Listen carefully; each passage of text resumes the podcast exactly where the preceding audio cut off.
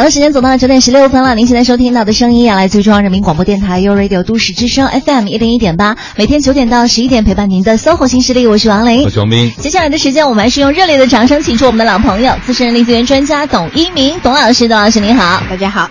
哎，董老师，哎，今天我们聊的话题，我觉得应该是现在很多人都会遇到的，也关心的，就是创业公司怎么招人。因为我发现很多小朋友。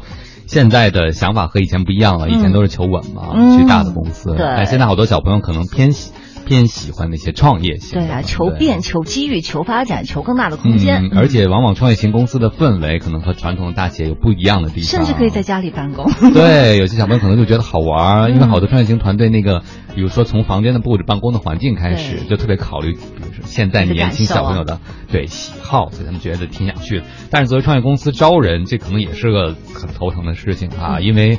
因为小有些小朋友是冲着所谓的感受来的，创造力来的，但是职场本身可能并不是全部都是这些东西。那肯定啊，还有薪酬待遇，病人还是要生活呀，等等这些，可能也还会考虑到，甚至有些小朋友可能是之前在一家公司要跳槽去到另外一家的创业公司，那可能两家的性质不同，他会考虑的对，而且好多那个网上讲创业公司的帖子或者文章，更多都讲到了好的地方，比如说我们之前提过的一些硬件设施啊，包括一些弹性坐班。但是人际关系在哪都有。最近有个小伙伴就跟我吐槽，他去了一个创业公司，他就为了老板的情怀去的。他觉得大家刚入职的时候感觉就是玩在一起就好，老板就跟大家就最大那个领导就说，我们就玩在一起就好了。可是他真去的时候，发现不是这样的，根本就不是玩儿，玩儿太累太辛苦，天都是累呀。对，而且他主管领导也不是像他的那个，他为了大头的情怀来的，但他主管领导并不是那么的就直接上级哈。对对对，还蛮失望。哎，我们盖了这么长的帽子，其实就是想董老师给我们介绍一下，就是说创业公司招人的时候该注意一些什么样的事情。那创业公司其实，您觉得现在很多人趋之若鹜的背后，呃，他们的心理动机是什么呢？除了好多小朋友是觉得想嗨起来哈。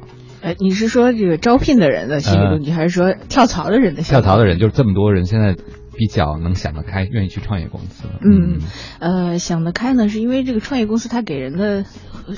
气氛啊，还是非常的这个活跃，而且呢，呃，有很多无数的未来嘛。我们有时候跳槽就在想，我要有发展，我要有未来哈。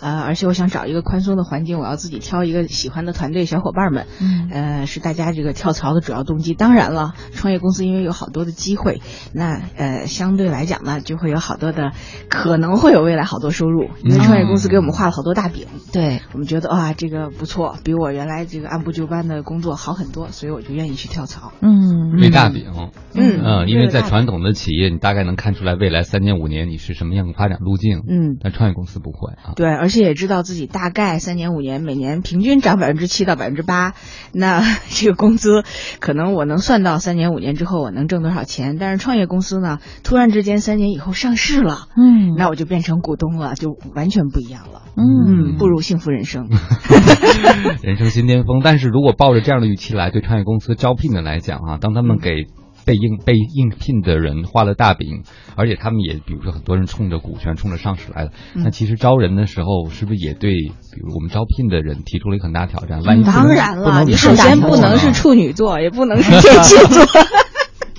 哎呦，我好爱这两个星座，怎么了？好多个创业公司开真的会真的会有这样的一些条款吗？那如果说我去应聘的话，我看到有这两条款，我可不可以视为说这个太不靠谱了？嗯，或者还有什么看血型的？对，看跟老板八字合不合的？对，看八字、看属相，各种。现在创业公司因为都是小伙伴管理小伙伴嘛，嗯啊，都是年轻人，所以有时候我觉得有这样的这个需求也不足为奇，因为真的不足为奇啊。对，也不是特别的奇怪，因为现在越来越普遍。嗯嗯。呃，但是呃，如果说我们真的是把它放到一个特别官方的一个招聘网站上，我觉得那你就要去考虑一下，是不是这个老板啊，还是有一些本身的一些动机在里边，或者说这个老板本身就不够成熟。那我们跳过去之后。就是很不 happy 了。那你想，处女座和天蝎座占人群的六分之一了，嗯啊，那我们这么多人都找不到工作啊，所以所以就是，如果说真的是我们见到这样的招聘启启示，还是需要呃小心一点。嗯，哎，虽然我们今天讲的创业公司如何招人啊，但是我想再替去应聘的小伙伴问一个问题，就是我看到微信上好多创业公司的那个招聘广告特别诱人啊，全是段子，你知道吗？对，你感觉去了就跟去。那个什么儿童乐园那种感觉，就天天去那说段当段子手去了。对，是不是这样的嗨翻的招聘广告背后也提醒我们去应聘的人应该注意一下，因为这并不是花里胡哨的，反正对大家要注意，招聘广告它或者招聘启事它主要是广告。它 主要的目的其实有些时候并不是只是为了招人，然后还有一些公司，它它把会把这个呃招聘的岗位说明书放上去，硬邦邦、冷冰冰的，那让让你也会觉得非常的不舒服，对，很有距离感。过分的这个花里胡哨的，我现在看到好多，尤其是朋友圈啊，对对，甚至还有带音乐的，对，那个音乐非常的激昂，然后让你觉得特别的希望一下就嗨起来。我觉得这个招聘广告有两个功能，一个是广告。告诉你们我们是做什么的，另外一个是能让我们呃希望招来的人能够愿意有这个加入的意向，所以我觉得现在好多这个招聘广告太多的关注于它广告的功能了，而忘记了说我想要什么样的人。然后你看了之后特别的热血沸腾，最后发现哎他到底要什么样的人，然后到底呃这个人的要求，这个人的这个薪资待遇或者是好多信息他都没有，只是给了一个岗位名称，你就来吧。如果你是一个什么技术大牛，如果你是一个。对对对，哎，什么 Java 开发工程师，你就过来吧。结果我发现，到底什么样的要求我也不知道。嗯嗯，所以这个是现在这个招聘广告有一个弊端。对，还有一些创业公司的招聘广告，他就直接是英雄不论出处，就直接这么一句啊，就弄得你 云里雾里的，你也不知道说我的学历到底达到一个什么样的标准。对，他说不要你学历，什么都不要，就这个时候你反而会觉得，那我到底要怎样？是，就好像我们其实招聘有点像谈恋爱啊。对对 对，就是我什么都不在乎，我只要看对眼了就行。但其实。你还是挑了一个颜值高的，对。但其实这样的广告也 HR 等于给自己挖了个坑，会不会？对，我觉得是。有些时候 HR 不一定是自己写的这个文案啊，哎，是市场部来帮忙写的哦。嗯，专门有这个写手，有有这些编辑来写这个。因为我觉得让这些应聘的人对 期望很高有问题。我有个朋友，他是做那个礼仪培训的，他经常在节目里教大家做一些什么职场礼仪等等。做这些事的时候，他的形象很优雅嘛，然后很 nice。很多小朋友去他公司应聘的时候，就想说，啊，我就要跟某某老师一起工作，因为我觉得您在电视上形象太好了，我就想通过跟您工作，我也成为像您一样的女人，嗯，那样的女生。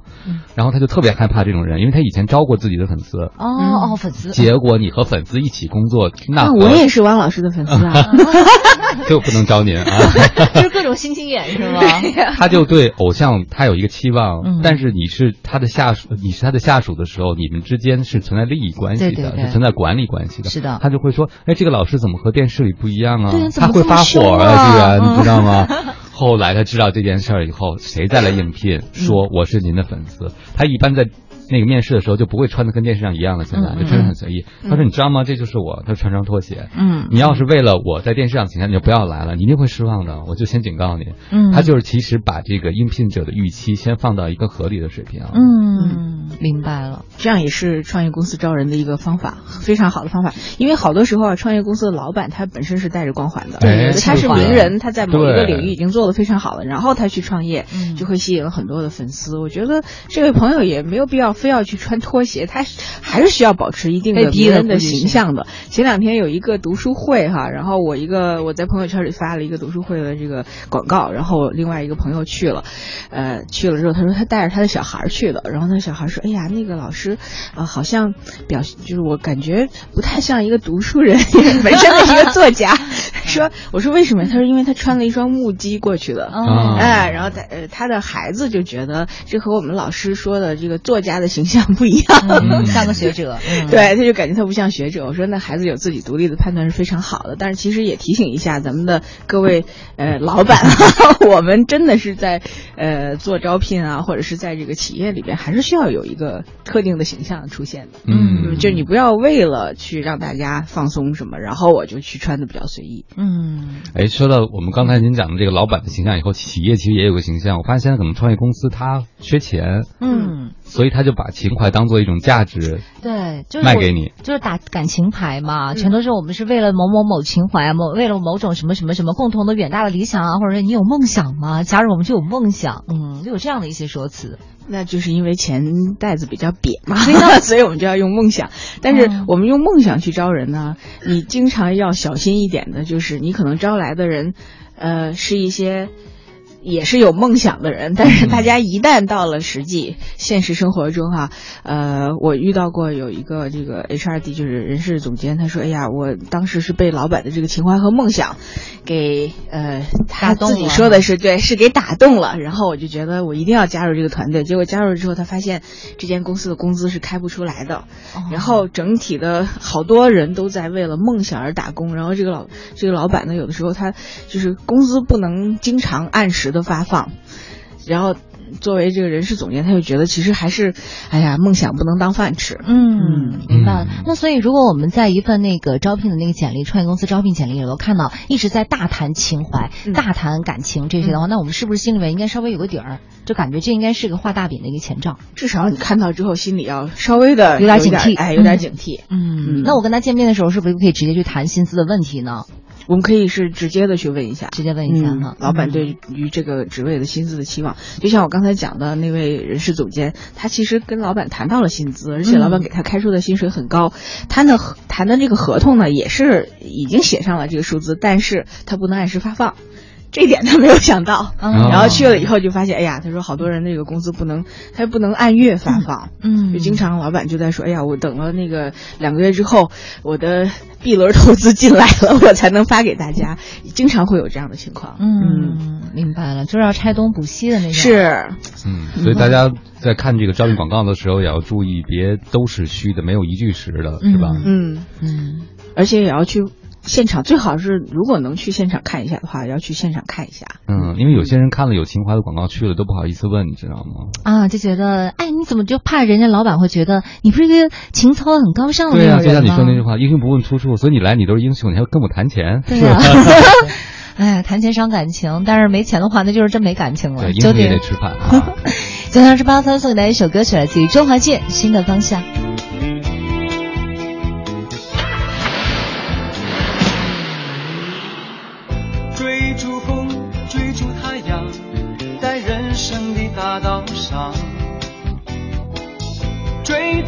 我的理想，我的方向就在前方。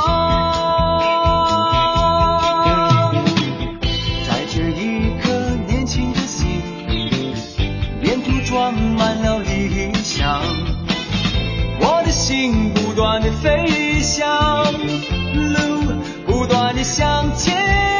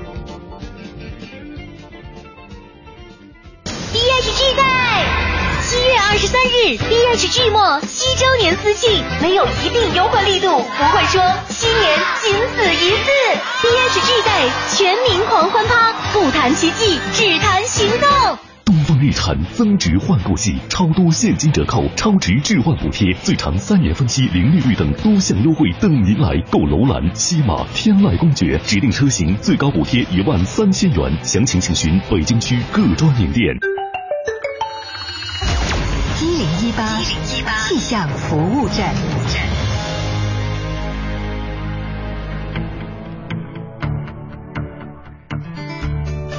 各位好，欢迎来到一零一八气象服务站，我是中国气象局的天气点评师小丹。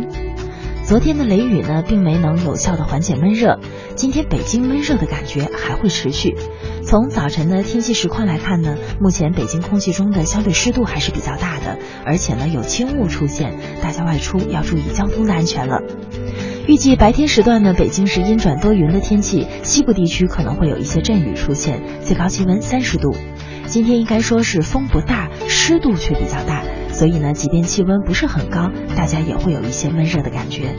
那在这样的天气里，有时候人的情绪也是会受到影响的，很可能会急躁，也可能呢注意力不集中，比较困乏。如果你有这些情况啊，那最好是注意一下休息，加强居室的通风，注意清淡饮食，放缓生活的节奏。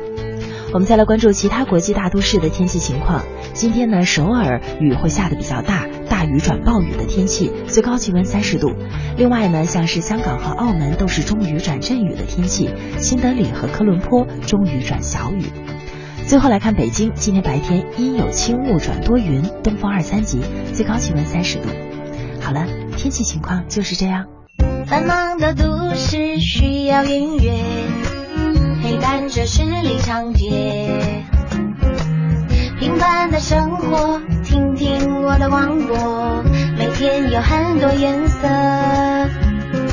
都市之声，生活听我的 FM 一零一点八。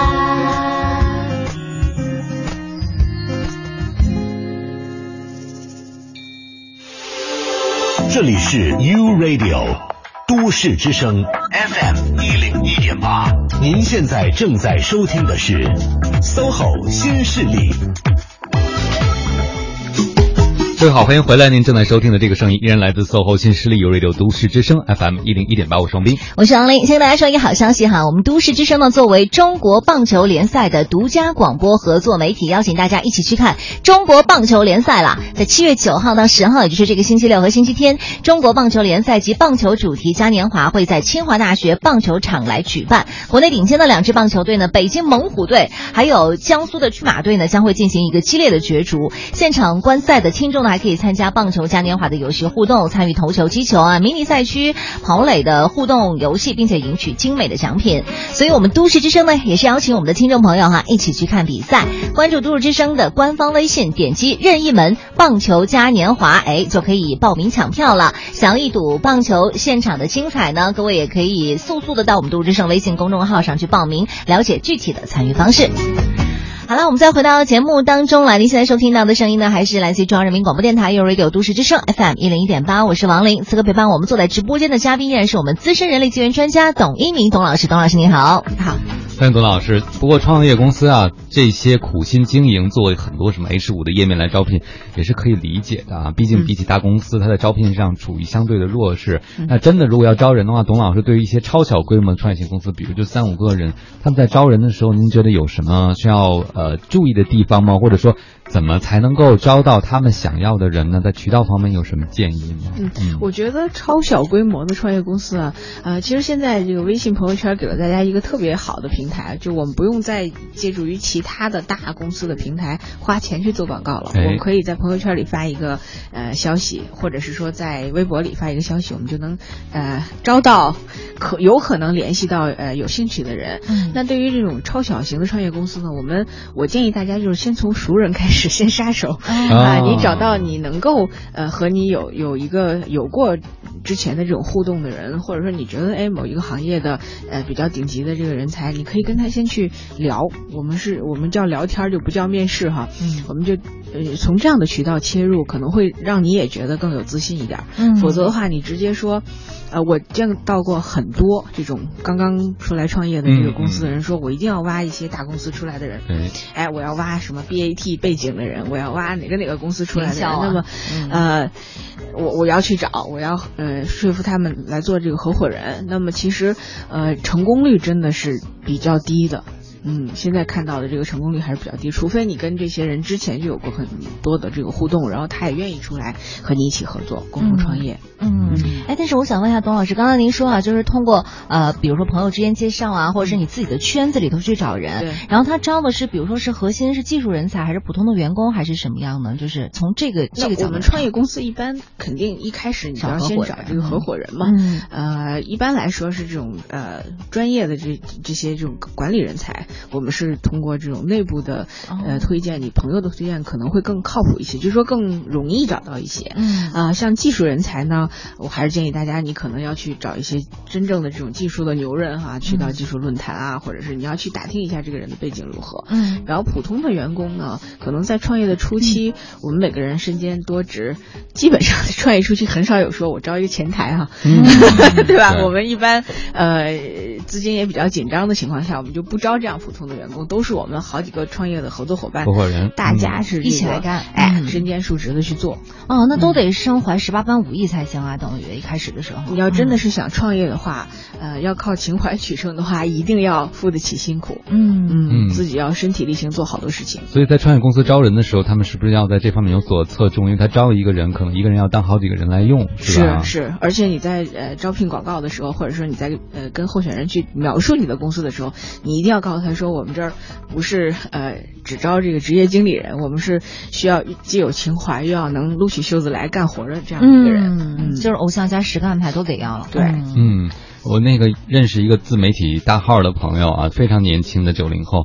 我后来才知道，原来他们做到前一段时间才只有两个人，嗯、就他和他的合伙人。自媒体就是一个人，他就负责写稿，然后那人负责拉广告，嗯、负责处理一些杂物。现在才开始有的工作室，人也不多，就几个小伙伴。嗯、然后你会发现，其实他们是，呃，一开始就坚持，除非必须两个人实在扛不住了，才要选择再找一个人，因为他们确实保证运营成本比较低嘛。因为自媒体这个事情，虽然看上去这个大号貌似挺赚钱的，但是今天明天会怎么样？它变数特别大，所以要如果要招来很多人的话，有可能他们就养不起了。嗯，所以一开始的时候规模都会是比较小的。对，嗯，一开始我们，而且我们也不知道自己到底能不能赚来很多的钱，除非你有特别大笔的这个投资进来。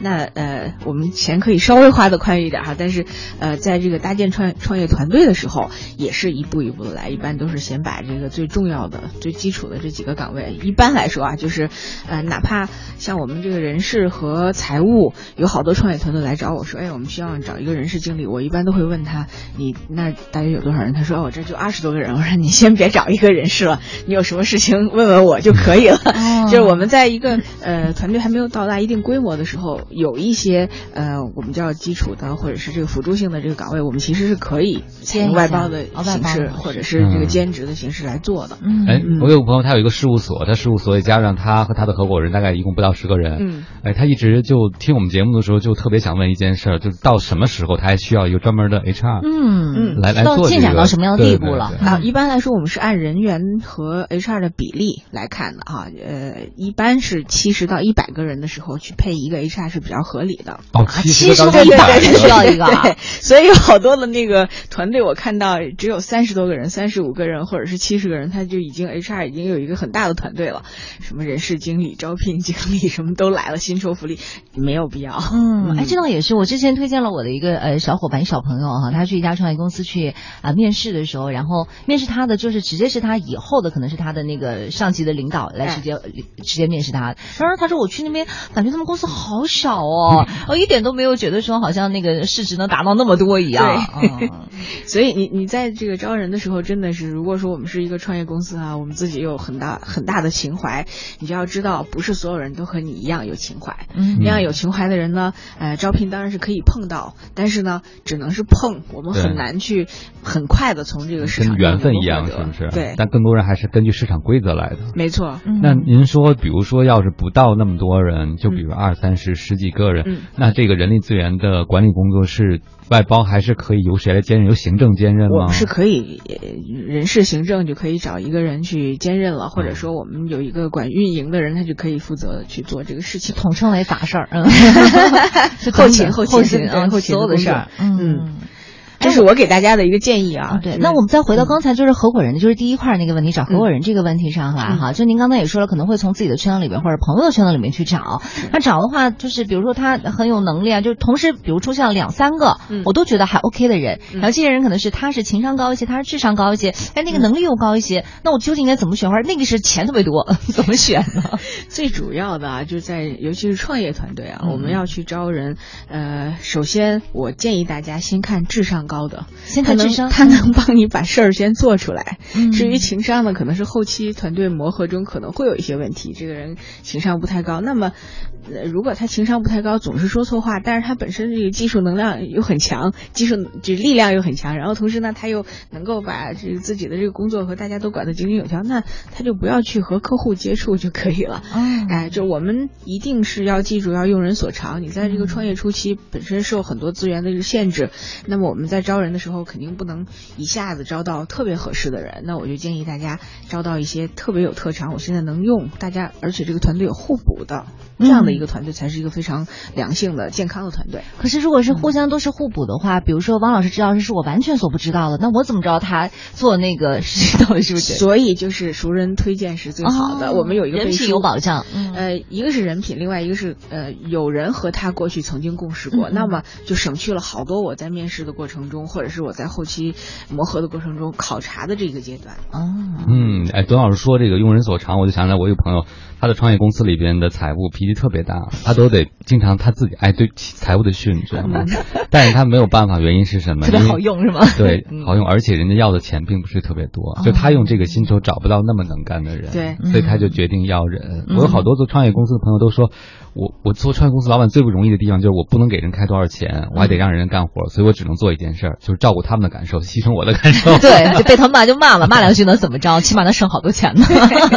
九点四十四分了，稍微休息一下，马上回来。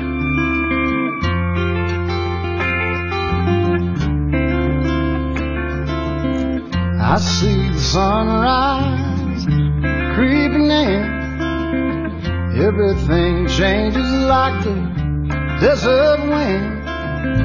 Here she comes and then she's gone again.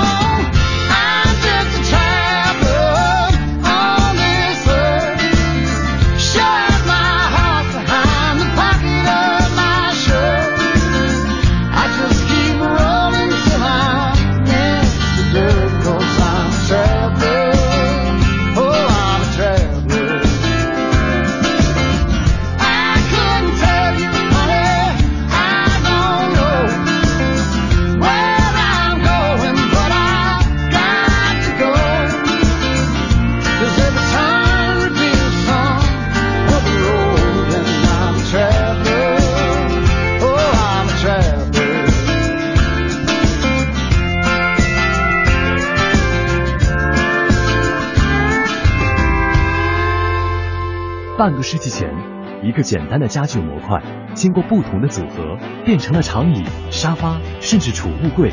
今天，我们对模块化的思考，造就了 ThinkPad X1 平板笔记本，更集绘图板、投影仪及拓展物于一身。随机应变不如赢在改变。登录 ThinkWorld 商城即刻购买 ThinkPad X1 平板笔记本，采用第六代英特尔酷睿 M7 处理器。ThinkPad 从不止于思考。奥吉通奥迪即日起至六月底，奥迪 A4L 典藏版二十一点八万起，最高享三年免息贷款，置换享现金优惠，更有三年六万公里免费保养。奥吉通奥迪六五七幺八七八七。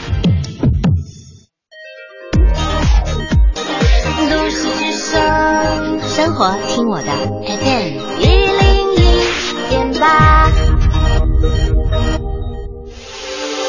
这里是 U Radio 都市之声 FM 一零一点八，您现在正在收听的是 SOHO 新势力。好了，时间到了九点四十八分了。您现在收听到的声音啊，来自于中央人民广播电台 u Radio 都市之声 FM 一零一点八，每天九点到十一点陪伴您的 SOHO 新势力，我是王琳，我是王斌。此刻陪伴我们坐在直播间的嘉宾朋友依然是我们的资深人力资源专家董一鸣董老师，董老师您好，大家好。欢迎董老师。今天我们聊到创业公司怎么招人。创业公司经常陷入一个悖论啊，因为没钱，就就招不来特别能干的人。哎，但是创业呢，往往就需要精兵强将。对，一个人能抵好多个人使。对，所以就变成恶性循环。我招不到有有得力的人，然后事儿就没法做好，没法做好，我就没有钱，因为创业公司本来就缺钱，可能没有办法尽快的实现盈利。这就涉及到一件事儿了。我们要想招到以一当十的人，我又是个创业公司，那我可能想去挖人，想去名校找那个特别厉害的高材生。但是作为创业公司，它在很多方面和大公司都存在劣势。啊，董老师能不能跟我们说说，作为创业公司，那我们该用什么办法能够找到这样的人呢？怎么办？嗯呃，其实好多创业公司，大家看他们的那个 BP，就是他的商业计划书里边，呃，最后有一个这个团队介绍，你会发现它里边都是前什么什么什么公司的什么什么什么官，前什么什么公司的，而且他会摆了这些公司都是很大的名头，然后他是用这些这个创业的这个团队的背景来去打动啊投资人。他说：“你看，我们这些人在这么多的大公司工作过，呃，那我一定能把这个新的公司做好。那其实呢，我觉得这个投资人，我想他们在做呃投资决定的时候，应该也会看一些这些呃创创业团队的这个背景。那也就是说，其实创业公司在招人的时候，并不呃，你你其实是把这个招聘的呃钱呢放在了一个账户里，然后呢，把我们的这个背景呢放在另外一个账户其实这两个应该是一个，就也就是说，我们可以把一些我们用于市场推广的费用，你可以把它算到这些用人的呃成本里边来。也就是说，其实我绕了这么半天啊，也就是告诉大家，我们在招人的时候啊，你尽量的。呃，能给得起钱的话，如果说你真的是看中了别人的背景，那就多给一些钱招进来，就不要让那个候选人因为钱，呃而不愿意过来。嗯，尤其是他为什么要离开他这么好的平台，他做的那么好，为什么要加入你这个创业公司？除了有理想有情怀，那如果他真的是要有能力的话，他也有理想有情怀的话，他为什么不自己去做？嗯，就我们要解决这些问题。那么我建议大家就是第一个能给得起钱，尽量哈，我们要给到呃让他能够足足以吸引他离开大公司的钱。嗯嗯，但也不能超出自己的能力预期吧？嗯，但是我们不是可以有这个呃天使轮的投资嘛？如果你为了吸引投资的话，其实呃有一些投入还是可以的。就我们不要把这些钱的这个费用，呃，把它只放在自己身上哎，或者说候选人的这个工资成本上面来看，你要把它看成一个整个的市场推广。的一个费用，你就没有那么难受了。哦，哎，这是第一种方法。哎，那个我看我理解对不对啊？就是说，如果你一跺脚一咬牙割了块肉把这人招来，第一个他可能以一当十，嗯，对吧？就是你给他的钱，相当于你解决了好几个人的工作的那种问题。对，呃，除了这个以一当十，就是说一个人能当十个人用，他可能当不了十个人用，他可能一个人当两三个人用哈。但是另外的六个人呢，其实可能是他的这种呃在外边的资源。嗯，他的人脉，啊，他来了之后，他就能帮你呃把这个销路打开啊，或者他来了之后，他能给你找一个非常好的这个爆点啊等等。那么这些其实都是我们额外的隐形的收入。对，而且把它加到我们的 BP 里头，看着他身上自带那些小光环，也能够帮我们更好的去融到天使轮的那个那个融资啊。没错，这就为什么好多创业型的企业一定要找大公司的人，他背后的一个心理原因。这个是以未来长远的考虑，所以你想到这个就不会觉得那块肉掉的那么疼了，是不是？对。还有一个情况，我观察到的就是有些行业顶尖的人，真的他能做到的那个程度，就算你请十个便宜的人。他也达不到，对，这就为什么有些人说那个有一些特别能干的人，他过来说啊，我一味要求的公司就是有，经常问你是要招一个一万一块钱一个月的，还是招一个五万块钱？他说我愿意招五万块钱一个月，因为他确实一个人顶十个人用。对，就比如最简单的，我们看一些公众微信上的段子和文章，对吗？你可能找十个平庸的写手写十个段子有什么用呢？对呀，对吧？对，那不是积水积少成多的问题，是啊，那个有的时候业界顶尖的那个水准，真的是一个人做出来的活儿。起到的作用就超过很多人努力很长时间。对，关键是它的隐藏价值太大了。是，它能给公司带来特别多的价值，而且这个价值是你不用这些高人你是感受不到的。嗯，那这个创业公司在和这些高人谈的时候，有些朋友可能会觉得说，我特别希望高人来，我可能想用一些技巧，就像刚才讲的，不是 H，我是用用嘴说。嗯，因为我不想让人看清我们。嗯，就会吹的特别大。对，那怎么办呢？就是要还还有一点，我会觉得有点露怯，那怎么办呢？哦，那么呃，这就。涉及到我说的第二个方向了哈，第一个方向是我们真的是用钱挖到一个高人，而且他是业界的名人。我就是希望说，呃，原来我遇到过一个客户，他说我为什么需要找这个另外一个行业的顶级的专家，是因为他来了以后，我整个的这个广告费就省了，其他的所有的这个媒体都会说某某某加入了谁谁的公司，然后你看他呃放弃了自己的什什么样的一些一些这个呃现在的这个优势，光鲜亮丽的。他说其实对于我来讲是一个广告效应。他说。我我有了这个就够了。他其实来了以后，他不用做什么活儿，做什么工作，嗯，就形象代言人是吧？对，等于他背书了，对吧？他就证明这个未来是可预期，不然这么牛人怎么跑我这儿来了？没错，其实他其实就是这么一个作用。然后这个人也不用，他说其实我请来这个人，他根本也不用每天全天候的来上班，他只要我只要他这个名头。你想想，其实我们真正招人招的根本就不是人了，嗯，就是他的这个背后的这个品牌。对，就好像某些公司出现人事变动以后，股价就升了，是目的都达到了，对，目的达到了就可以。了，呃，因为我们要把这个棋放大了看哈。另外 都是套路，都是套路，套路太深。另外一个方法呢，我们是可以，如果说我们真的是呃花不起钱去呃挖角这个大公司的那种真的是顶级优秀的人才呢，我给大家的建议呢是挖这个一流公司的二把手。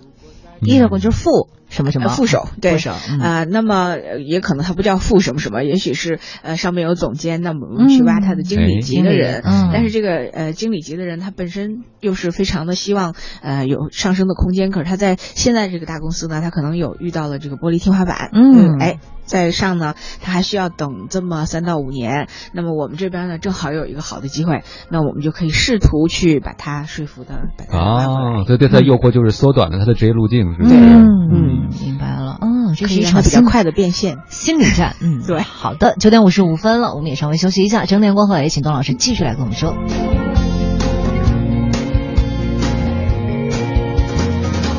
阳光真温暖。一直照进我心里，往事已遥远，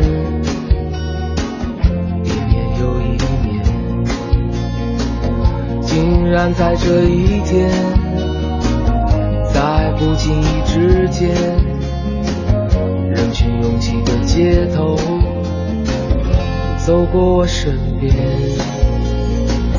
风吹起的青色衣衫。夕阳里的温暖容颜，你比以前更加美丽，像盛开的花。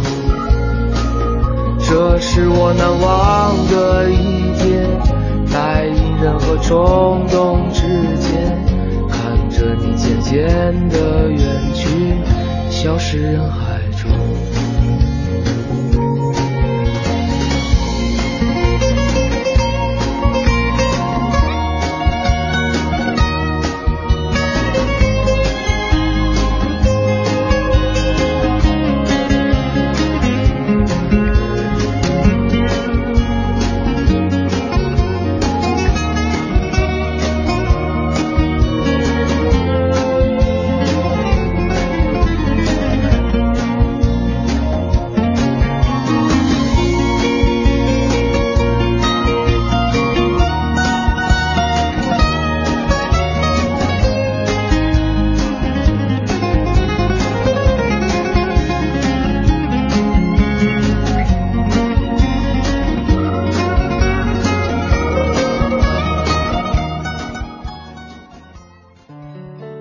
好，都市之声，我是张涵。夏天中最美好的记忆，应该是在二零一二年的夏末，我和他相逢在回家的大巴车上。那天下午阳光正好，而他又恰巧坐在我的身旁。故事的后来，他成了我的妻子。如果时光可以倒流，我希望我还能够在那一年那一天坐上同一班车。每当我找不到存在的意义，每当我迷失在黑夜里，哦，哦，夜空中最亮的星，请指引我靠近你。我在北京，我听都市之声。爱在北京，U Radio 都市之声，FM 一零一点八。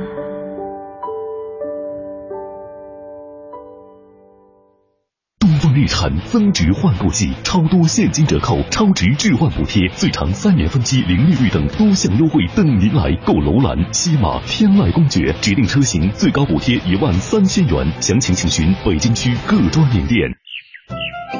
苏州四大园林古朴雅致，真是不枉此行啊！贝贝到此一游。到故宫一游，果然是辉煌大气，不愧皇家风范。贝贝到此一游，不虚此行啊！万里长城好雄伟呀！妈妈快看，真像一条巨龙。贝贝我到此一游。贝贝呀，为什么每到一个地方参观，你都要说到此一游？妈妈。因为我要把“到此一游”留在心里，挂在嘴上，而不是刻到那些美丽的风景上啊。讲文明树新风公益广告。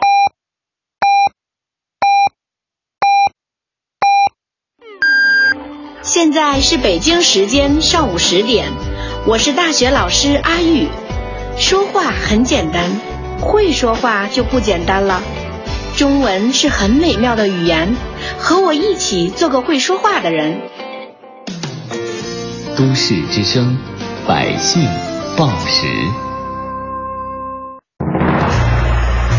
中央人民广播电台，U Radio，U Radio，都市之声，FM 一零一点八。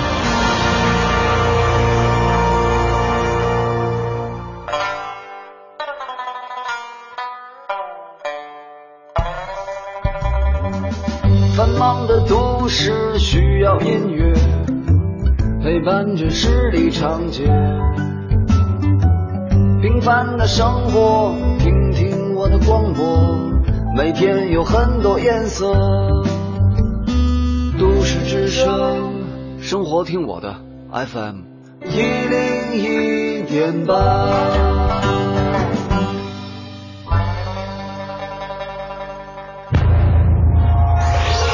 一零一八都市大头条，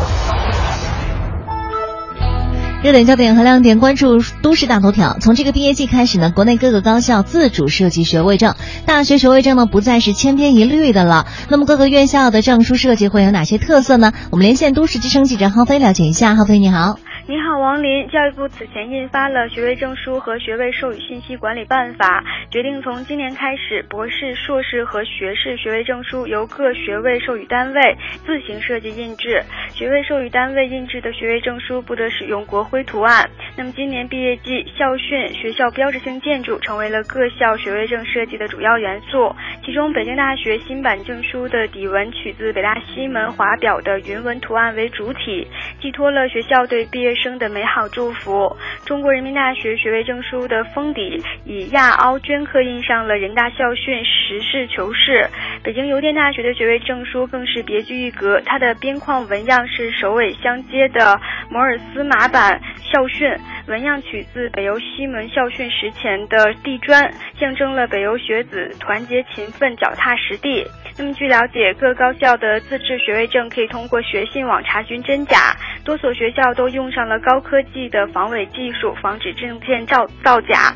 其中，北京大学证书底部装饰条纹采用了先进的防复印技术，并隐含了英文校名。中国青年政治学院的学位证书的内心则是由防伪水印纸印制的。好的，都市聚焦点尽在大头条，王林。好的，感谢浩飞，我们也来看一下现在的路面情况。首先看一下东三环，现在十里十里河桥到光华桥的南向北方向，北三环的太阳宫桥到马甸桥东向西方向车辆行驶缓慢，北四环的万和桥到学院桥东向西方向出行车辆持续集中，东五环的五方桥到远通桥南向北方向车辆是有着短时排队的情况。高速路方面呢，京承高速四五环之间的双方向，还有京沪高速四五环之间的双方向车流量都比较大。感谢我们的路况编辑于静给我们提供的最新路面情况。这里是 U Radio 都市之声 FM 一零一点八，您现在正在收听的是 SOHO 新势力。节目现场映衬多彩职场，电波声场源自个性气场，客观立场导航人生秀场。SOHO 新势力带领你纵横职场，势不可挡。Thanks. 各位好，欢迎回来！您正在收听的这个声音依然来自 SOHO 新势力 U Radio 都市之声 FM 一零一点八，我是明，我是王林。此刻陪伴我们坐在直播间的嘉宾依然是我们的资深人力资源专家董一宁董老师，董老师您好，欢迎董老师。嗯，我记得我有个朋友最近面试了一些创业公司，他就总结出了一些套路啊，就会发现，如果这个创业公司跟你说啊，我们公司未来有很大的发展空间，很大的可能性。他说，就意味着他们对自己未来都不确定，画大饼。好，如果他们告诉你呢，我们有很多激励机制，其中包括股权，那可能就意味着你要长期忍受低工资。哦，因为给你股权嘛，就给你未来，但现在没有多少钱，所以可能就会给你低工资。还有他说，比如说跟你说，我觉得我们现在做的是非常非常有意义。嗯，他可能就是变着法儿告诉你。有意义，但是可能不赚钱，所以他。他给总结出来这些套路。对，他就发现，但是他就说：“你说，其实这些招聘的人，他们说的这些事情吧，如果他真实的告诉我，别跟我说这些绕圈的话，就是就全全是情怀那种，我可能更容易接受。但反而他。”把我当成一个小白，跟我去说这些的时候，以为我不明白的时候，我反而对他们增加了恶感。哦，就是起码就是你不太真诚，让人的感觉是。我觉得你可以说情怀，可以说那些，但是也要实事求是。如果你两个人都说，我觉得，哎，这个做应聘，特别是如果你要招资深的人，嗯嗯，我觉得你跟他玩那些真的是没有意义。对，哎，但是你，我就觉得哈，刚才王老师说，你不能把自己说太好，特别有情怀，特别有情操什么的。呃，但是你说，如果你去跟人掏心掏肺的说说，哎，那我们现在可能确实啊，资金这块不太够啊，或什么。什么的，说这个的话好吗？对，所以其实董老师这个度在哪儿会比较好？这个真诚的度，所以招人的人，既要我维护我们公司形象，你可能要客观的去描述一些对应聘者重要的信息，这个嗯保留的尺度。对，刚才汪老师说的这些套路哈，都遇到了。还有一些呃招聘的人呢，就是创业公司的人，他现在呃不再讲这些套路了，就他知道画大饼可能吸引不了你了，他开始用一些其他的方式啊，比如说我我们自己团队都不都。不在这个公司里拿钱。哎，也就是说，我用自己我哭穷的这个方式，然后说，你看我我我告诉你，你看你也是一个有情怀的人，我们一起来奋斗吧。他把你拉到自己人的这个战壕里，让你觉得没有办法拒绝。对，你看，我觉得要死一起死是吗？是，你看我们呃这件事情啊，我们呃是这样想的，我们自己都不怎么呃从里边拿钱啊，但是这件事如果做出来呢，是可以利国利民，真的是件好事情。就我那朋友。他还说了一个，我忘了刚才，他就说那个创始人就跟他说，你知道吗？我们这几个合伙人都是烧自己的钱，根本拿过钱，所以我把房子抵押了，所以给你的工资可能你觉得不是很高，但我们真的是尽力了。然后我那朋友当时特别内疚，出来了想了想，哎，凭什么你们把房子抵押了，我就应该拿少钱？就是就这个连带关系是什么？你知道吗？他当时特别内疚，泪眼蒙蒙，想，哎呦，人都这样，我不好意思多要钱。但是想想他卖房和我拿高工资，就是我拿我相应的薪酬是没有任何关系的。没错没错，套路太深，他就。直接把你套进去了，但是这个投资人他可能是真的是这么想的。对，嗯嗯，你想，我都把我的这个房子和车子都抵押进去，说明我非常的想。他其实，在设计这个招聘启事的时候，他就是这么想的。然后他认为，呃，这一点可以打动你，嗯，是有这样的人，就是哭穷，对，挖心掏肺，对，而且那个就说，你看我自己，我把自己把你和我都看成对对对自己人了，对我才这样跟你讲，就不好意思拿我的钱了，嗯。啊，也有这样的，还有一种呢，他呃不跟你这样哭穷哈，他会讲我这个这件事情是有什么什么什么背景的。啊，是哪个哪个呃非常优秀的 PE 公司准备投钱的，我和谁谁谁是有很很这个非常深厚的关系的，哎，但是他要给我投钱，我都不要他的钱，也有这样子的，让你感觉到说哦，呃，这个这个事情啊本身，或者说我这个技术是哪个哪个大学啊，什么什么教授，然后经历了二三十年把它呃研发出来了，等等等等。我觉得遇到这种呃这样的问题的时候，我们其实也要多想一想，为什么这么优秀的技术会给他来去做创业？为什么人家自己不去创业？嗯嗯，对。很有意思，有道理。对，尤其是他在经常在讲啊，我还遇到过，就是有一些群里特别奇怪的，有些人经常会给你好多他和某某这个优秀、知名的投资人的照片啊，呃，他和某某这个什么什么哪个哪个部的部长的照片啊，就是他会把这些照片都贴出来，但是你会。从另外一个方向就会想想，他只是跟他可能在某一个论坛上照一张相，见了一次面而已。那么他是不是真的能拿到这些人的背书、这些人投资、这些人的支持，或者说他到底能不能调用这些资源？那你就真的要小心了。嗯，所以其实这里面需要用些常识，对不对？我们要用一些常呃常识，呃正常人看到这种非常多的这种照片啊，或者你就是这个这个这个投资人或者不是这个创业者啊和好多投资人的照片照片啊什么的，你可能真的是会呃被忽悠的。或者说觉得这个热血还没成，每天发一张照片，觉得他现在还没有成。我一般是这样，就别人告别人跟我说他跟谁谁很熟，我说行啊，你发条语音看会不会回。对，然后真的是有一个他是说啊跟某某某大明星很很熟，我说好你给他发一条，然后发了以后，哎大明星真的回复了，我说哦好吧，那是说明你们还挺熟，嗯。而如果说发语音，你别发照片，照片的话都是你现在不都变成那个骗了吗？骗子的骗变照片了。对对对。所以，所以真的是啊，这个确实也是一种常识，这算常识吗？这算应该是像王林这种方法，已经是属于智商比较高的人才会想出来的方法吧？不是，我觉得没啥意思，主要是就放照片的话，可能啊，嗯，可能会对别人来说有点小儿科吧。嗯，但真的是会有一些呃打工的，或者说我愿意去跳槽的人，会愿意看这些照片。对，所以当然会不会涉及到一个问题，就是见人说人话，见鬼说鬼话，就是你招不同层次的人的话，你可能使用的方式也是不一样的。嗯，比如说给有。有一些人的话，你用照片这一招是可以搞定的，嗯，但是对于有一些人的话，你用这些套路的话就没什么意思了，你还不如就是直截了当的去说一些事情。嗯，对，那我觉得应该是这样的，就是这个创业公司的 呃 CEO 真的是挺难做，对 在找人的时候要用不同的套路。但是我觉得套路的底线并不是忽悠人，对不对？他还是有一些实情是要披露的，你不可能。来个虚假繁荣，把人骗进来，嗯，至少让人知道究竟有一些需要他知道真相是什么。那就回到我们刚才说的那个问题，就是有一些创业公司可能真的就是现在钱非常非常有限，但是如果不招待这个人，连转机都没有了。但招待这个人有可能度过这个难关。这个时候就是披露信息的坦诚程度是什么，或者说说到什么程度会比较合适？嗯，呃，我觉得。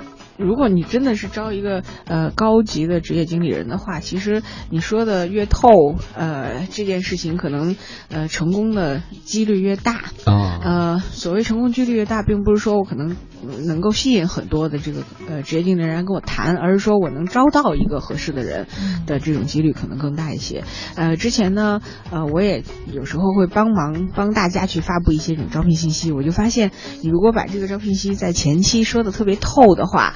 其实是会吓退一批职业经理人，嗯啊，就是他听到以后，他就说哦，原来这个情况真实情况是这样子的，那我可能求的是稳定，我可能求的是现在这个现金要要多一些，我可能求的是什么什么什么，那我可能就知难而退了，对不起，我就不去申请这样的职位了。那么真正有兴趣的人，他才会呃留下来继续和你谈。所以咱们那句话还是有道理，就是丑话说在前头，对，这样会帮你筛选到一些可能是看中了你其他华而不实的东西的人。对，这样呢就又引到了一个呃问话题上来啊，就是我们在呃朋友圈里或者是在微博里或者是在其他的渠道听到的这种招聘啊，很多时候呃尤其是这种创业公司或者是这种呃非创业的公司哈，那么我们要不要把呃薪酬放在里边？嗯，大约这个薪水是多少？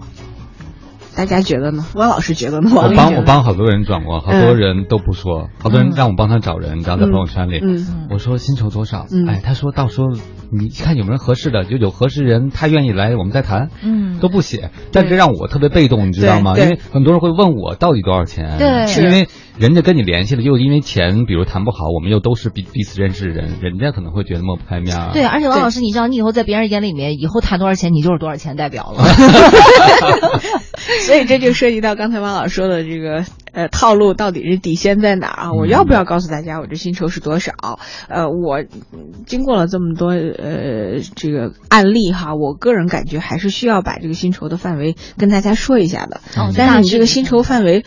不要变成这个三十万到一百万，只要你有能力，我就可以给到你。呃，我觉得这样其实是这个招聘者没有诚意的表现。嗯，如果你遇到一个这样没有诚意的呃公司，其实三十万到一百万是一个跨度非常大的，哎，非常大。就是他可能从这个招人的这个级别，他自己都没有想清楚他到底要什么样的人。嗯，他会说，他会把这个球踢给你，说你看，呃。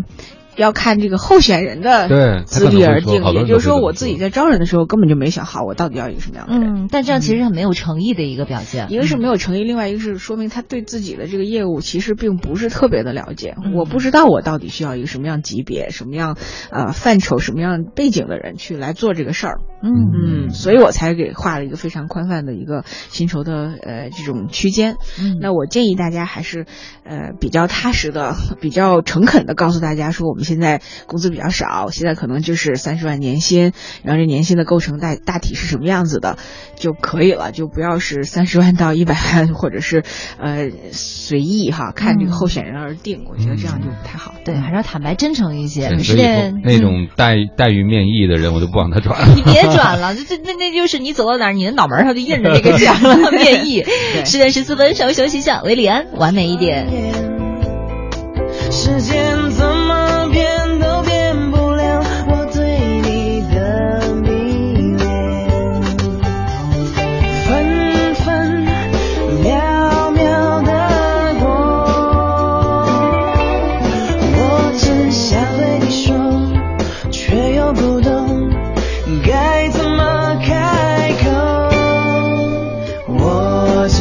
想再完美一点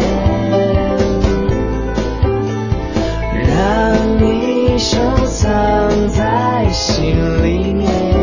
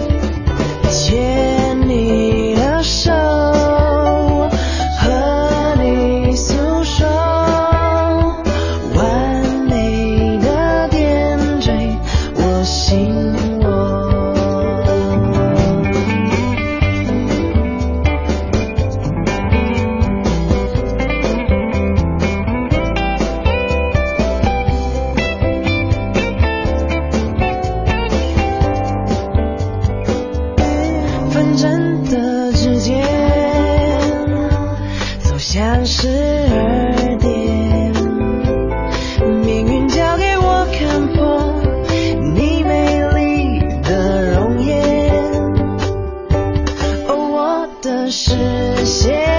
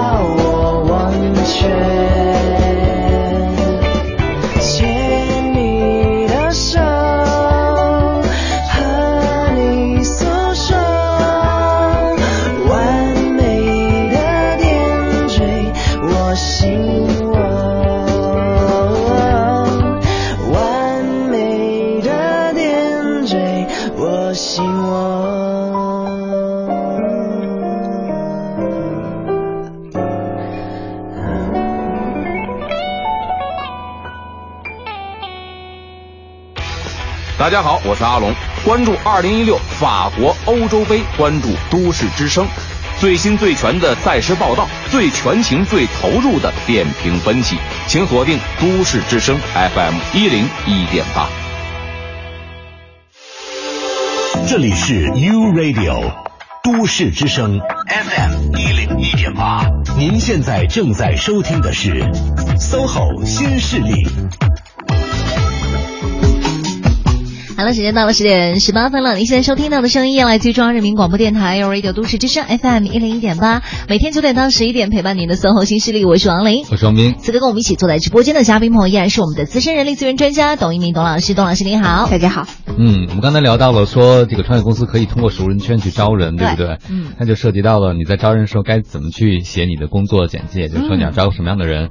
刚才我们探讨的就是有的朋友不会写薪酬，对吧？嗯我跟我周围朋友那些创业朋友探讨过，为什么你让我转的时候不会写薪酬？我问你你也不说，他们说实话告诉你，我就希望把这个网撒大一点。但是那你不就是中间的一个这个帮他去撒网？关键是被被招的那些人，他们就会觉得我们的时间不值钱。对就你网撒的很大，你挨个都聊一遍、见一遍，对人家也是时间成本，对不对？对实际上董老师说，人家就觉得你诚意不足，你撒这么大网，就等于其实你没有重视任何人，是吧？对那就涉及到我们这网该眼该多多大多小，就是该披露什么样的信息是比较需要必备的。关键浪费自己时间啊！对于我来说，因为他下边可能有人管这个。其实除了浪费自己时间，你还浪费了呃委托人的这个时间，嗯呃把汪老师的时间也浪费了，把我们这个 帮忙的人的时间都浪费了，因为我们要不断的去问你，到底想要一个什么样年纪的，要男的要女的，要那个什么啊？你你到底是薪酬呃范围是多少？你看他会见什么样跟你问很多细节啊。没错，然后这个候选人看到了这个信息，他也会过来跟你问好多细节。对，然后啊，我还碰到一个奇葩事，就是明明我帮人转的，那个人感兴趣。拿，我来当比方嘛，就我是求职的，然后那个是我招人的。王林对我转的一个招聘信息感兴趣，嗯，然后呢，王林就问我很多事儿，我就帮你问了。董老师，对，董老师，嗯。然后董老师就说他感兴趣，可以你们俩直接对接。嗯。然后王林说：“你愿意跟他直接对接吗？”王林说：“我不想跟他对接。”王林说：“我就想通过你王老师，你不和董老师挺熟的吗？嗯我要先跟你聊聊。”哦，我想知道更多的细节，我才决定要不要给你这个然后。你又因为人家看了你转的，又想跟你聊，你就不好意思拒绝，对不对？你又是找董老师，对，然后那个我就得先跟你聊，等于我嗯不仅转了，我还要搭上时间先跟你介绍我了解的董老师是个什么样的。哎呦，这个就特别麻烦，对啊我说成什么样都不合适，因为董老师让我披露什么样的信息合适呢？我这个就麻烦，尺度很难拿捏，我就把自己放中间。哎，我怎么那么烦人呢？哎呀，听完之后感觉我赶紧要给王老师发一红包。不是你烦人特别可以理解，因为如果你直接和董老师谈就没有退路了。对对，但是你和我谈就会可能还有点回款的余地。因为我相信你。对，你还想让我跟你说真话，嗯嗯但是我不能把所有真话都告诉你，对吗？我还要维护董老师的形是象啊，所以你就很为难。对那这种忙你为什么还要帮啊？真是。所以我就决定不再帮你了。听听董老师的意见。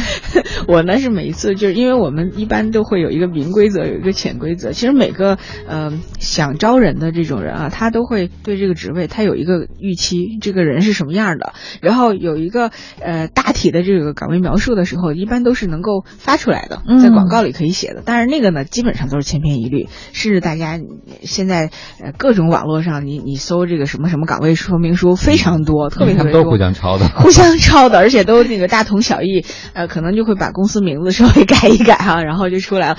但其实真正的我们要招人，我一般都会问他，你给我几点？呃，不超过六点，就是你的真正的这个要求，他就会慢慢的告诉你，我希望这个人是什么什么什么样背景的，是男生还是女生，他会有一些这个具体的具体的一些要求告诉你。所以我们作为这个中间人，我们要转的呃，可能更多的是这种信息，而不是他的能够写在岗位说明书上的信息。嗯嗯，所以如果要是我觉得我都觉得有些疑点的话，就要澄清了再转，是不是？对，所以 如果我们遇到汪老师这样的人，那我们真的是要天天给他发红包，谢谢他 帮我们转，还要还要澄清信息。那如果我们是呃希望别人能够转发我们的招聘信息的话，我希望大家能够，哪怕是我们做好了一个网页哈，呃，我我也希望大家在转发的时候给到中间人一些呃更明确的信息，比如说我希望这个人愿意出差，嗯呃。能百分之八十时间左右出差哈，然后最好是男生。为什么？因为女生可能出差不是特别方便。对，啊，我就我就把这个稍微写一下给他，然后这样的话呢，中间人在转发的时候呢，他也更能有的放矢的帮你找到合适的人。嗯所以这个这就是这就是这个网眼儿，慢慢的能够把它收小，而不是我可以撒一个大网，最后捞捞一来不知道是鱼还是什么其他的物种。嗯嗯，对。哎，所以其实有的时候把这个信息前面做足了，貌似麻烦一些，但实际上给你自己省了后边很多后续的负担。对，就我们比如说像这个招聘文案的话，那听董老师意思，就是你放在网络上的和你拜托你朋友去帮你找的其实是不一样的，两个不同的版本，半同版本。嗯，对，这样你的朋友才以后更愿意帮你忙，不然可能以后就不愿帮这个忙了。是他这样的话，他招人的话，他会比较顺手。有些时候，呃，前些日子我在一个群里啊，他当然是遇到这个年轻的呃小的 HR，他讲了特别的热闹。最后你一问，他说：“我说这个人呃到底是在哪工作呀？”他说：“哦，是在天津。”然后我说：“好吧。”太可爱了，这太可爱了。嗯，就说我们在。请人帮忙转发信息的时候呢，你要把一些这个职位的基本的点给大家说清楚。嗯啊，他在哪儿？大约是在哪儿办公？在北京，因为北京也很大，我一般都会问问他是在望京啊，还是在亦庄啊，还是在他整个的这个呃要涉及到候选人，他要去做出判断。所以我们在做这个招聘启事或者是求人帮忙转发的时候，你一定要从候选人的角度去想想，嗯我想得到什么样的信息，那我们再就把它写上就可以了。嗯嗯，有些朋友特别自信，他觉得写模糊一点，等于上钩了以后就开始忽悠，忽悠到最后，对方可能不能接受的事儿就变能接受了。哦，他就怕把不利条件写在里边，就没有人来。嗯但是我把那放后边，你先别看见，你先跟我聊上，聊上以后我就开始三寸不烂之舌，许诺，就等等刚才那些套路用一遍，嗯你可能就发现，哎，远点我也认了。所以下一次我看到这种模模糊糊的这种招聘的话，我就不愿意上问。老板肯定是个大忽悠，是吗？嗯，对，因为前些日子呢，呃，差不多两周前啊，遇到了一个呃案例，也是有一间公司，他说他要招一个 PR 经理、公关经理，呃，当时呢就说我需要从哪几间公司出来的人，然后也说的呃非常的明确，看似非常明确，啊，说薪酬面议，然后说老板是海归啊等等，就是有很多的这个条件，结果呢，呃。呃，再往下问，就是才知道，就是因为有很多人回来问我说这是一个什么样的公司啊？呃，他为什么要找这样的？除了这几间企业之外，其他的这个同样知名的企业，他可不可以，呃，可不可以试一试啊？等等。那我又把这个问题去反馈给他们的那个 HR，他们的 HR 跟我讲了，说姐姐这个工作已经招了，这个岗位已经招了一年了。哎，然后我就想，这是一个新的信息，我不知道啊。嗯我说为什么招了一年？他说因为，呃，老板其实，呃，他只喜欢这几家公司的，但是他又不肯给钱。那好了，那我接下来外边又有一个人来问我了，说哎，我是某某这个他希望的这个、啊呃品牌的公司的嗯呃一个呃这样职位的人哈，那这个人现在年薪已经一百万了，我又回去问他，我说他又不肯告诉我到底是给多少钱吧，就是老板的面议嘛对对，面议嘛。然后我就我就跟回去问这个 HR，我说这个人已经一百万了，HR 说绝对不可能，他最多出四十万。我说那你当时为什么不告诉我？他说 就是像刚才汪老师说的，他要撒一个大网，然后他又喜欢这几个品牌的人，但这几个品牌的人其实这样职位的人已经是这么多钱了，嗯一百万，他为什么要放弃一百万的职位来你这四十万？小公司就是同样的，所以他才招了一年招不到。嗯啊，然后我就跟他的 HR 说，我说那祝贺你，我估计接下来再有一年也招不到。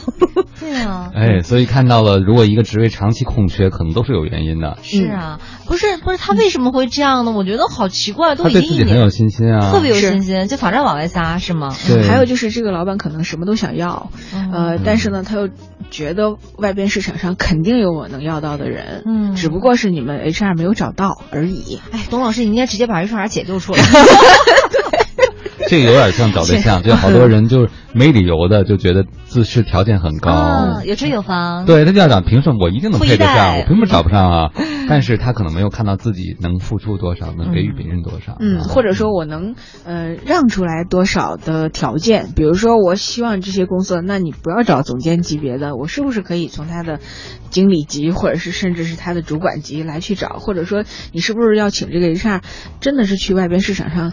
嗯找一找，呃，找一找这个薪酬调研的报告，看看他们这些人到底挣多少钱，而不是自己在那拍脑袋说，我只能给得起四十万。嗯，那你就招一年、招两年都招不来这个位置。对，因为我觉得那些条件的话，我还以为是说可以稍微谈一下的。如果说这种前后矛盾的话，就让人还挺匪夷所思的。嗯，就是少花钱多办事儿呗。对，想不到美了。十点二十七分了哈，我们也稍微休息一下。来自于陈奕迅的一首《在这个世界相遇》，这是即将上映的一部电影《大鱼海棠》的主题曲，送给大家。我们十点半过后马上回来。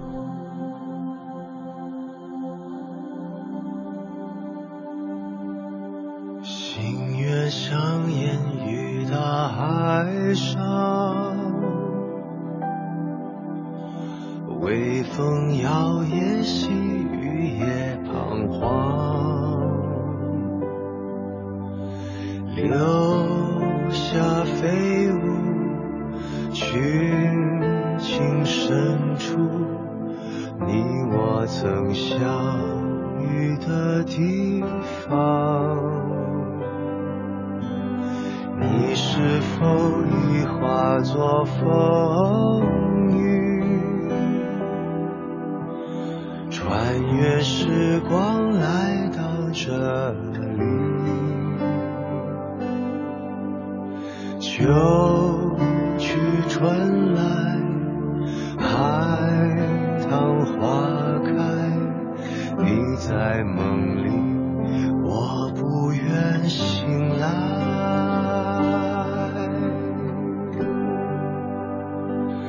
每条大鱼都会相遇，每个人都。会重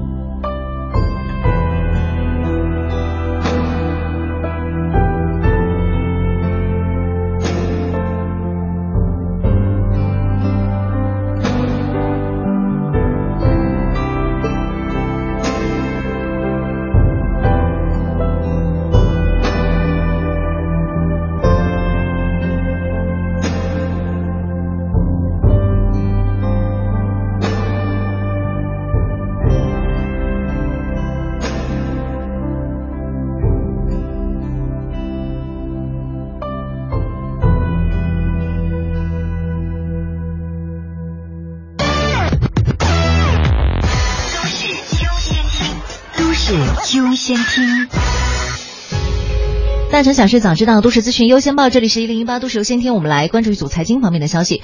国家发改委近日下发指南，明确商业银行应当严格执行明码标价的规定，在营业场所醒目位置及时准确的公示服务项目收费标准、投诉方式等等内容。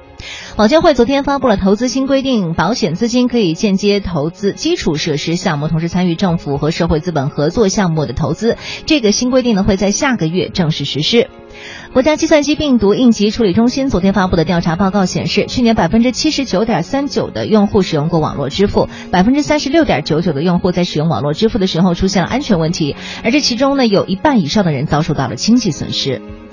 国家工商总局日前下发了通知，要求各地工商市场监管部门进一步的做好查处网络传销工作，要强化与通信网信管理部门的协作，切断网络传销信息传播渠道，净化网络信息环境。近日发布的一份行业报告显示，在二十六种快速消费品当中，我国公司赢得了十六种消费品的较大市场份额，其中在护肤品、婴儿纸尿裤、洗发水等等方面取得的进步最大。资讯丰富生活，上是由黄飞编辑、王林播报的《一零一八都市优先听》。繁忙的都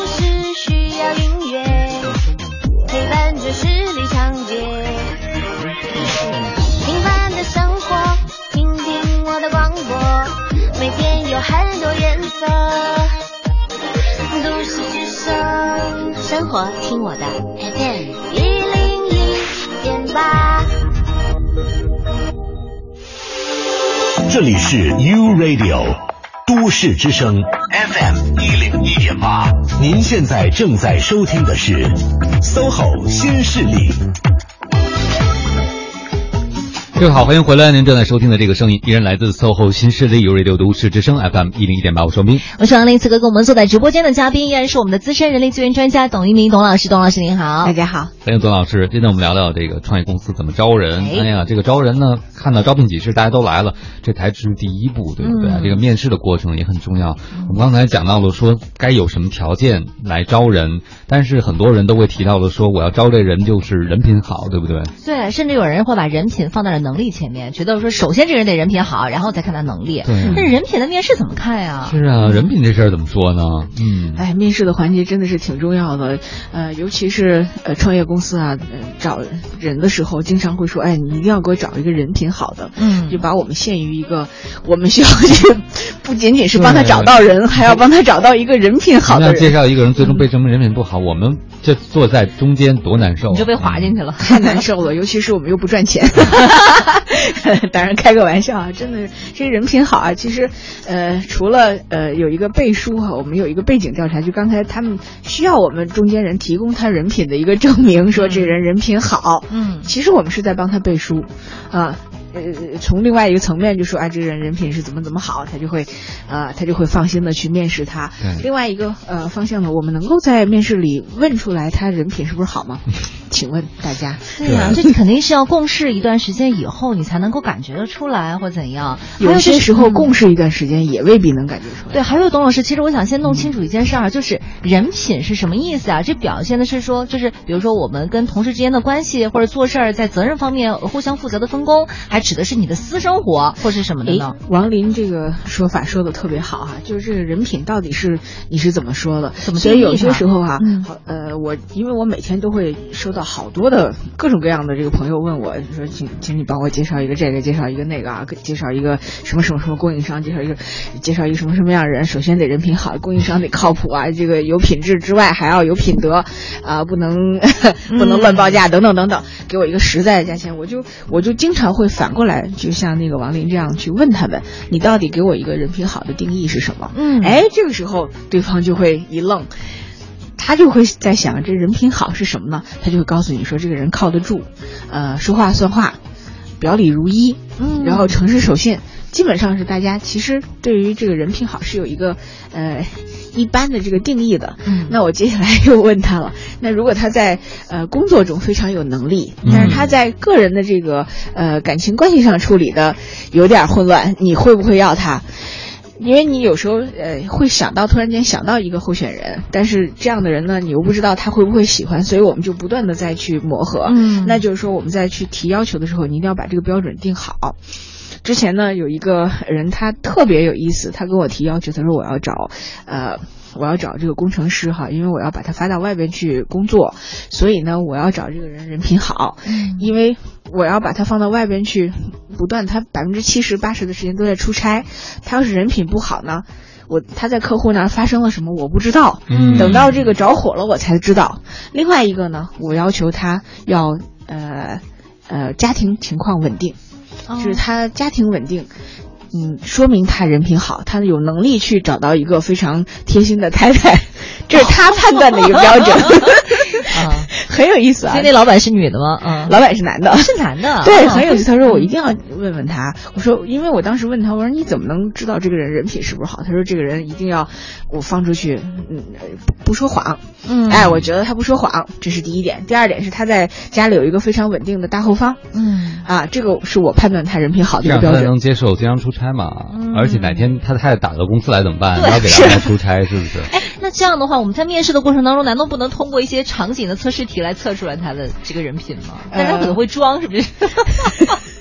好吧，我我我觉得啊，就是这个人品好啊，一个是最主要的是要看这个背景调查，就是我们要多了解一下他的之前的之前的这个经历对，或者是呃职业中的行为，或者是在他如果你很看重这个人，呃，他在职业中和他在生活中是不是很靠得住的话，我觉得还是建议大家用这样的方法，可能会比你在面试过程中你问他几个问题，呃，会好一些。嗯。啊背景调查就对看过去他的行为是对未来有参考价值。那我如果去想找他过去的行为的话，我应该问他过去的上级领导，还是他过去的同事，还是他身边的朋友？呃，都问问，如果能够都问到是最好的。现在背景调查可以委托第三方吗？我们可以委托第三方，啊但是人品的这个问题很难 委托第三方问出来。所以为什么我刚才讲我说，如果是创业公司，我们呃我们呃不能允许有太多的这个试错的机会。我们没有太多试错的机会的时候，尽量就多找一些这个周围你认为人品好的人去帮助那个人去背书。嗯啊。对，那其实刚才讲到人品这件事情，我觉得虽然大家都很看重，但是可能也是互动出来的。对比如说我记得我前两天听到一件事儿，有个朋友要装修房子，嗯他就希望对方就是一个很好朋友给他介绍一个，比如说王亮要装修房子，希望我给你介绍一个设计师。嗯结果呢说那你要介绍个人品好的、靠谱的。嗯然后我就说好，他说那个你帮我找找吧，我就帮王林找到了。然后我就说，哎，让你们俩勾我拉个群，你们俩嗯认识一下你俩认识一下啊。然后呢，这我找设计师，比如就给王林报了个价，王林心里预期是十万，结果这人报了四十万，比如说，王林就跟我说，这人品太差了，啊啊，坑我是不是？嗯，他就觉得，他就你说这个人品好坏真的很难定义，他就觉得设计这事儿就不值那么多钱，就十万搞定，嗯还熟人，嗯居然报四十，远远超出心理预期。他第一个反应就是这人就是来杀手的。但他没有想过，那个人可能给其他人报价是八十万。对，所以其实有的时候，我觉得这个人品的定义也取决于我们嗯本人。比如有些创创业公司老板招进来的时候，觉得人人品挺好的，我有朋友就是招来，后来发现这人品不好。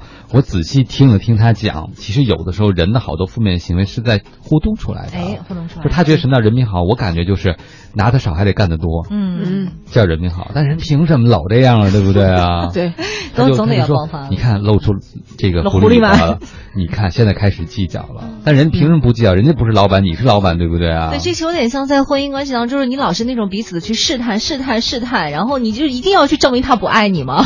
就是其实没有必要所以有的时候，嗯当你老觉得你要挑人品好的时候，有的朋友是有一个对别人的怀疑在的。对，嗯他是老觉得不信任，所以他找个人品好。但是不信任人的人，很容易就把别人不好的那面给焕发出来了。对，或者是他比较喜欢站在一个道德的哎层面去判断商业的事情，嗯上帝视角。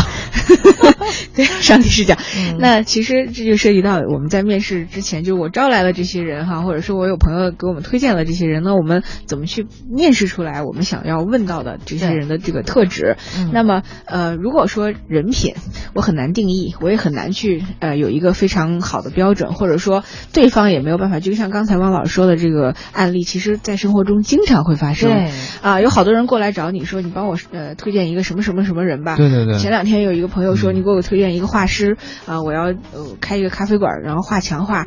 那么我连这个这些，因为我招到呃找到了差不多五位呃插画师，那么他们可能这个报价都不一样，因为大家都知道这个艺术作品是很难定价的。哎一平米多少钱？那我当时我连价格都没有问，直接发过去，我说你们自己去谈价格。后来呢是这个呃，就是找我委托我的这个人告诉我，他说啊，我的设计师告诉我大约是多少钱，我有一个这样的心理价位。我说好吧，我知道了，但是我也没有去问对方是多少钱，因为这样的话就就涉及到像王老师刚才说的那个问题了。嗯，我也没有办法去帮你去判断这个人是给你报虚了还是报实了。对，而且你。如果说觉得这个人报的太虚了，然后你又回过来说，哎，你那朋友介绍的人品不太好，给我报的太虚，那我又会觉得很难受。对，所以我干脆我就别想这个事情了。那我们在面试的这个过程中，有好多呃问题呢，都发生在我的标准没有办法量化和统一。嗯，你如果能把它呃所有的这种人品的定义啊、标准啊，我能把它多想一些，那可能我遇到事情的时候就没有这么纠结了。嗯，因为我们每个人都是立体的，每个人都不是完整的、完美的人。那我想要一个完美的人，可能如果我们学心理学的这个人可能会分析你哈，为什么你一定要求人品，尤其是还要把人品放在第一位？你是之前被害过呢，还是说你自己有一些希望这个这个人他他能够代表你的公司的一个一个人品呢？还是说是怎么样？什么叫人品？我们要把它一定要把它这个呃细节化，就是变成某种品。质，比如说你希望他有责任心，嗯，他是靠谱的，对，他是讲讲诚信的，对，因为我们在呃一起合作的时候哈，有些时候我们合的时候呢，是因为你的硬件，你比如说你的教育背景啊，你的技术能力啊等等，但是分的时候呢，好多时候真的是因为软软性的一些，就我们真的是价值观不合适，我们在某些方面处理的这个事情的时候处理的不是很统一，那么我们就分了，其实是非常遗憾的事情。为什么我就经常的要告诉大家说，你在招聘的时候，多招一些，就是多花一些时间，然后多花一些这个，呃，时间去磨合，多问一些问题，多去观察，多去做背景调查，会比你在后边不开心了，然后去矫正，呃，会好好多。后面擦屁股太麻烦。没错，没错。好了，十点四十五分，这样我们还是稍微休息一下，马上回来。来自王峰的一首《飞得更高》。一条大河。时而宁静，时而疯狂。现实就像一把枷锁，把我困住，无法挣脱。这谜样的生活锋利如刀，一次次将我重伤。我知道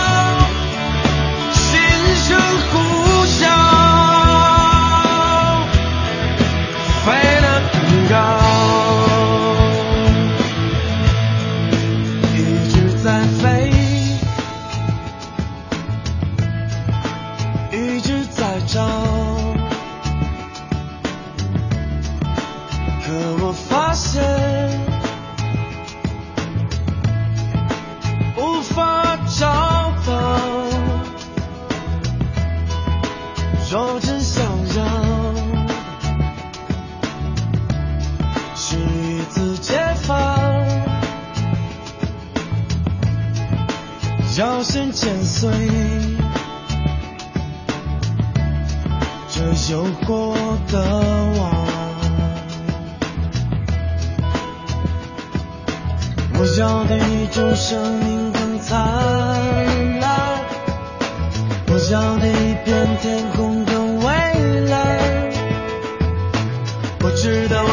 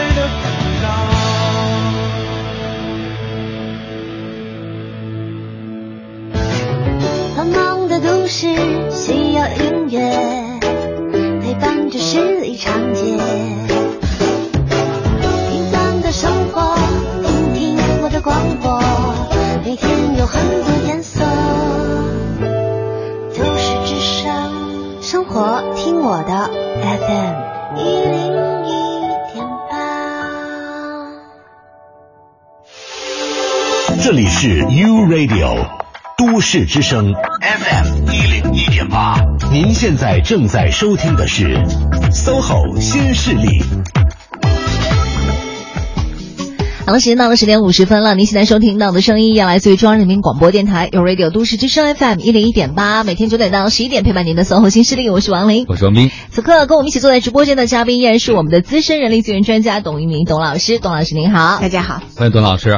董老师刚才说的很重要一点啊，就是招人的时候要具体化，把一个岗位究竟有什么要求说出来。哎，但对很多人呢，特别是创业公司，有些人之前他没有招过人，嗯，他以前更多的，比如说是在大平台做某个工作，有些可能和人力资源还相距甚远，甚至做技术的，嗯，这时候在招人的时候可能说，哎，我们缺个运营的，嗯，你帮我看看吧。然后我问他什么，你哪方面这个运营具体要求什么？不知道，反正缺个运营，你看，你看着办吧。对对对，经常有这样的。对，这特别难，这一句话 没法操作。嗯，然后他就告诉你说啊，哪个哪个公司出来的运营的就招那个就可以了。所以我们该怎么去细化对每个岗位的要求？这个有什么参考的框架吗？嗯，有的，一其实就两点啊，我们注意，一个是对于他的这个专业的知识的要求、知识技能的要求啊，另外一个就是对他软性的，呃，他是需要什么样的素质和品质就可以了。至于我们说什么人品啊，呃，这些，因为我们实在是太难量化了。对，呃，好多时候我遇到的特别多的情况，并不一定说是这个人，呃，这个人业务能力不强有多强，而是说这个人可能在生活中有一些某种某种细节，会让呃招面试官或者是会让这个呃招人的老板会觉得突然之间觉得我一票就否决了。嗯啊，比如说这个人之前是我某一个朋友的前女友，那、哦 哎，我知道他呃后来劈腿了，然后我就坚决的不招他。也有这样的，就是他以一种呃一个呃资格这个没有通过，我就所有把这个人就都否定我其实觉得我是一直都特别特别特别，呃，坚决反对啊，大家这样做，给人贴标签，嗯，给人贴一个标签，然后就全部都否定。啊，我不不能招什么什么什么哪个哪个地方的人，嗯哪个哪个学校的人哎，这种歧视。然后，呃，如果说我招来了这些简历，我看到了，我没有把它扔到呃垃圾筐里，那么恭喜你，接下来就要开始准备面试了。准备面试，我到底怎么问？问什么样的问题？就两个方向啊，一个是这个专业技能，一个是呃软性的软性的素质软性的素素质这方面。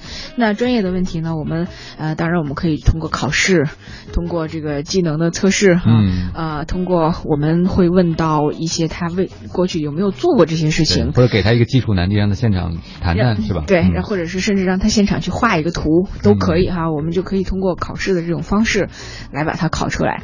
呃，其实是比较相对来说是比较容易呃做的。